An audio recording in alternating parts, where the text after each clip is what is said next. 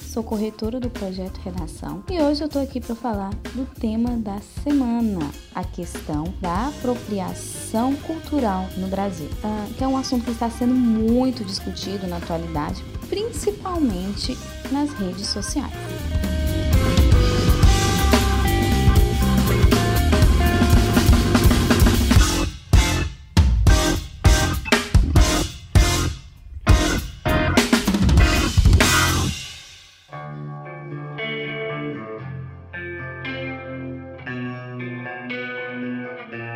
Antes de qualquer coisa, eu quero chamar a atenção para o nosso enunciado tema. Observe que esse assunto, né, que esse tema, esse recorte temático é algo amplo que nos permite interpretações, ou seja, nós teremos que tratar da apropriação cultural no nosso país. E para isso, podemos retratar alguns acontecimentos atuais que promoveram uma comoção ou um apelo social.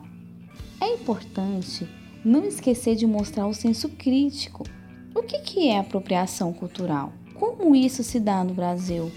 O que há por trás disso? O que é preciso fazer? Como fazer? Quais as consequências disso? Então, a gente pode observar que há diversas possibilidades que permeiam esse tema, né? E a partir disso, os nossos textos de apoio, eles também vieram dentro dessa perspectiva. O primeiro texto, intitulado Branco pode usar turbante? Saiba o que é apropriação cultural? Ele apresenta uma definição dessa questão. Ressalta o que significa o turbante na cultura africana, o que caracteriza a apropriação cultural e as consequências que isso traz. Esse texto, ele deixa bem claro que se trata de um processo que está presente na nossa sociedade. Já o texto 2, que recebe o título Por que o conceito de apropriação cultural não passa de racismo e ignorância?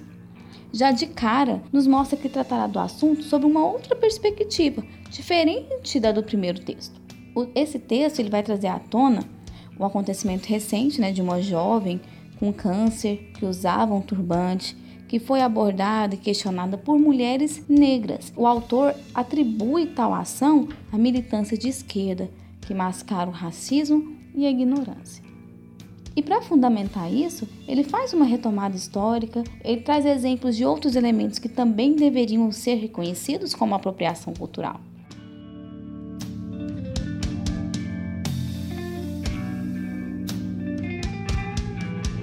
Por fim, o terceiro texto é uma imagem em que temos meninas brancas com cabelos característicos da cultura negra.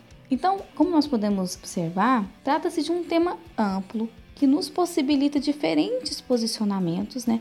E é fundamental que a gente se posicione, sempre estabelecendo uma tese e fundamentando bem a nossa discussão. Como fazer isso? Trazendo conhecimentos de outras áreas para enriquecer o texto. Pode ser informações culturais, sociais, históricas, né, dentre outras. Então é importante lembrar que quem está escrevendo o texto precisa defender um ponto de vista e convencer o seu leitor. Por isso a fundamentação, o enriquecimento do texto é tão importante. Então, leia com atenção o tema, os textos de apoio, se posicione diante do assunto, organize bem as suas ideias e boa produção.